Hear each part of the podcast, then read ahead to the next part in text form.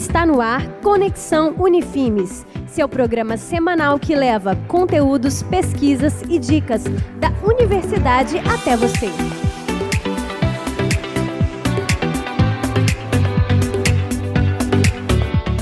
Olá, aqui é Deise Kaiser, repórter do programa Conexão Unifimes, que vai trazer informações da comunidade acadêmica diretamente para sua casa. Fique por dentro das pesquisas e estudos que estão sendo desenvolvidos aqui e a aplicação prática deles na sua vida. Nos acompanhe em nossos canais, arroba Unifimes Oficial no Instagram e Centro Universitário de Mineiros no Facebook. Estamos também no YouTube. Se inscreva em nossos canais e nos acompanhe.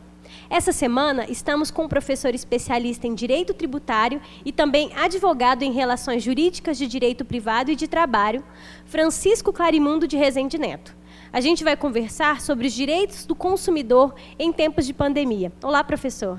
Olá, Deise, tudo bem? É um prazer poder estar aqui com vocês é, e muito obrigado desde já pelo convite é, para participar deste programa, onde nós poderemos é, esclarecer algumas dúvidas e conversar sobre alguns problemas né, jurídicos que vêm acontecendo durante esse período de pandemia que assola o nosso país, como também todo o nosso mundo. É, nós agradecemos a sua disponibilidade em estar aqui hoje e vamos para as nossas perguntas.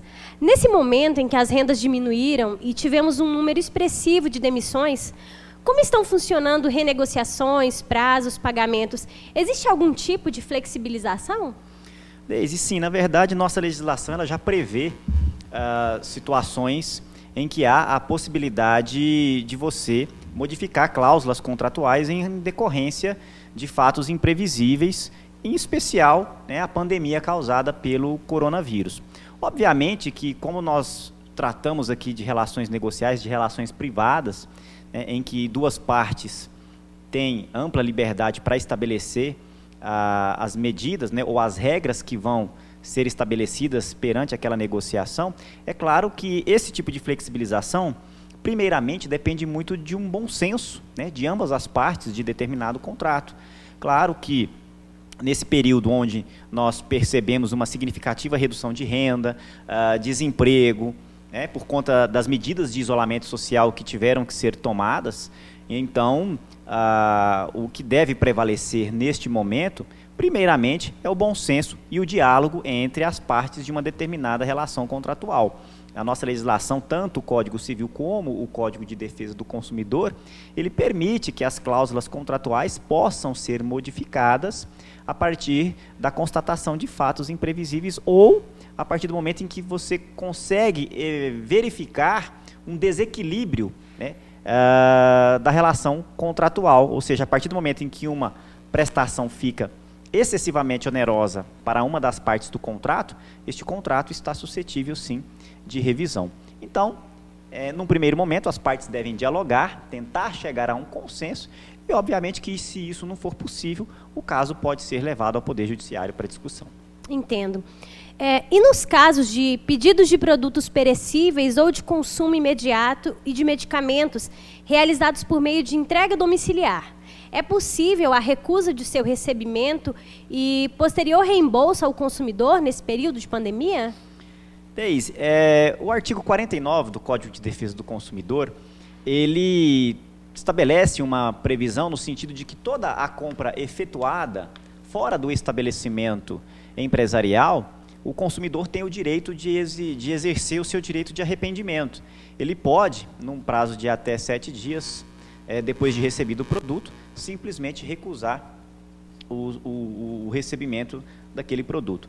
Ah, em períodos de pandemia, nós sabemos que os serviços de delivery eles foram bastante intensificados. Né? Hoje, é, tudo aquilo que né, for possível ser pedido né, nos estabelecimentos comerciais de um modo geral, mediante o serviço de entrega, ele vai se enquadrar nessa regra do artigo 49 do Código de Defesa do Consumidor. Porém, é, buscando dar uma maior garantia aos fornecedores de serviços né, e de bens que são é, comercializados nesta modalidade é, de entrega, né, mediante os serviços de delivery, né, ele, eles tiveram uma garantia assegurada pela lei 10.010, 14 mil, desculpe, pela lei 14.010 de 2020, né, de 10 de junho de 2020, que acabou por instituir o regime jurídico emergencial e transitório das relações jurídicas de direito privado para regulamentar as relações nesse período de pandemia. E essa norma jurídica, no artigo 8 ela suspendeu a eficácia desse artigo 49 do Código de Defesa do Consumidor até a data de 30 de outubro de 2020, de modo que nesse período o consumidor fica é, impedido de exercer esse direito de arrependimento. É uma forma de garantir uma proteção a essas pessoas que prestam esse serviço na modalidade de delivery. Entendo. É, nesse caso, é, nesse período, as pessoas sentem muito medo, né? Porque, até porque não existe um, uma cura comprovada para essa, essa doença. E então fica aquela dúvida: é, as empresas que estão vendendo produtos enganosos, não comprovados certificadamente, como a cura do Covid, é, como nós, consumidores, podemos proceder nesse caso? É uma prática abusiva, uma propaganda enganosa? Isso é vedado pelo Código de Defesa do Consumidor? Sem dúvida, é um princípio norteador das relações de consumo que é a, a, informação, o direito de informação dos produtos que são comercializados e fornecidos a toda e qualquer pessoa uh, consumidora de produtos. Obviamente que é, a partir do momento em que você omite né, determinadas informações sobre é, um produto ou um serviço que está sendo colocado no mercado, ou a partir do momento em que você divulga sabidamente uma determinada informação que é falsa e que não corresponde às expectativas que aquele produto ou serviço vai gerar no consumidor, a pessoa que faz isso ela incorre né, em um crime contra as relações de consumo, crimes estes que estão previstos aí no artigo 66 e 67 do Código de Defesa do Consumidor, que pode gerar uma pena de detenção que vai de três meses a um ano. E obviamente que alguém né, que tome conhecimento desta prática abusiva, ela pode se dirigir às autoridades competentes nós temos aí os órgãos de defesa do consumidor, no caso, é, o PROCON, né? nós temos o Ministério Público, que também é responsável pelas direi pela defesa dos direitos do consumidor, e, enfim, e as associações é, de classe, de um modo geral, também constituídas para esse fim. Então, as pessoas podem se dirigir a essas autoridades, inclusive também à autoridade policial, para denunciar eventual prática abusiva né, quanto ao direito de informação por conta de veiculações né, de informações falsas é, por parte de fornecedores de bens e serviços. Entendo. Com relação às vendas, a gente tem visto que cresceu a demanda de vendas pela internet. Nesse tempo de fake news, o que, que a gente pode fazer diante de propagandas enganosas, produtos, promoções? Certo. É, como eu já disse, né, uh, aqui eu reitero uh, o que nós é, informamos anteriormente, é no sentido de que o consumidor que se sentir lesado e que perceber que foi vítima de uma propaganda enganosa, né, é, descontos às vezes que são prometidos, ou medicamentos né, que, que são colocados no mercado com a promessa de, de cura né, dessa pandemia, as pessoas, por conta desse temor, né, às vezes do desespero que muitas vezes é, é, é colocado na, na mídia, na imprensa, por conta das consequências que a doença gera no organismo. Né? Nós sabemos que é, a, a, medicina ainda não conseguiu é, explicar por que, que em determinadas pessoas a doença se agrava em outras não, mas enfim, ah, diante de uma situação de falsa informação, é, é possível, sim, que o, o, consumidor que se sentir lesado, ele se dirija aí aos órgãos, como eu mencionei, Ministério Público, PROCON, uh, autoridade policial para informar né, esse tipo de, de, veiculação que ocorreu e, obviamente, para ser apurada a responsabilidade eh, civil e criminal da pessoa que divulgou eh, essas informações falsas sobre determinado produto ou serviço. Professor, falando especificamente sobre os planos de saúde, existe alguma obrigatoriedade de cobrir exames e tratamentos nesse momento de pandemia? Sim, na verdade, a, a, cobertura de tratamento ela está vinculada ao que foi contratado pelo consumidor, né? Então, é, inicialmente, o que se deve ponderar são as obrigações estabelecidas em contrato mediante o consumidor e a operadora do plano de saúde. Claro que a, a Anvisa, a, em março deste ano, né, ela editou uma resolução normativa, a resolução número 453 de 12 de março de 2020, e ela determinou é, e regulamentou a, a cobertura obrigatória né, a, da doença, né, do tratamento relacionado à doença à Covid-19, causada pelo coronavírus, tá? desde que o paciente se enquadra aí na definição de caso suspeito ou provável da doença, conforme definido pelo Ministério da Saúde, que haja prescrição médica nesse sentido.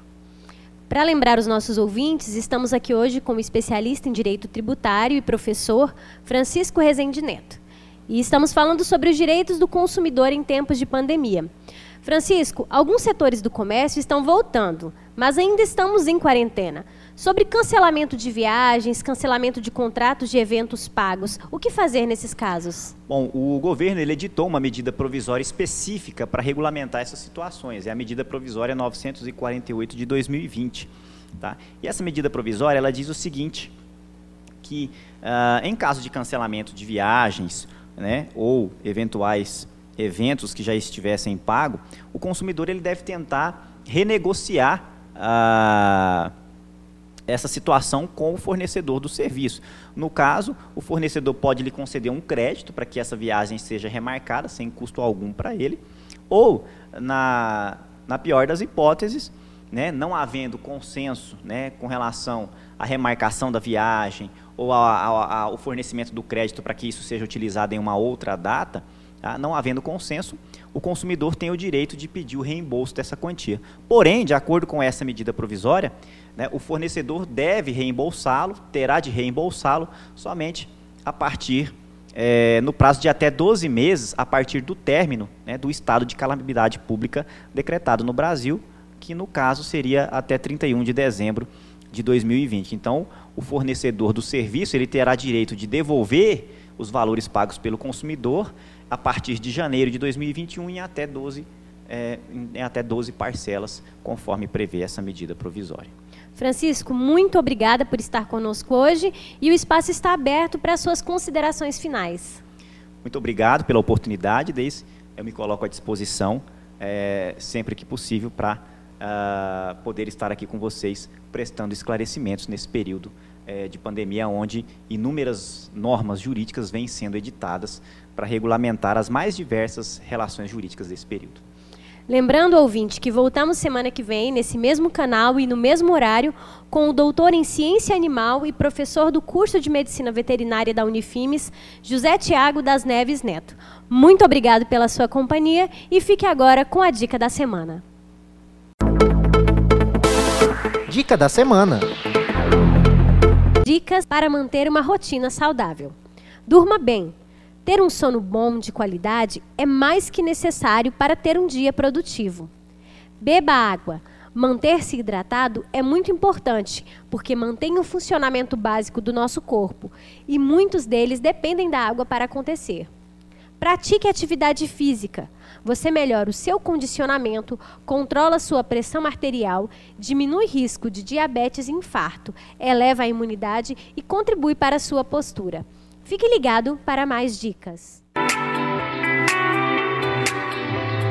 Você ouviu Conexão Unifimes.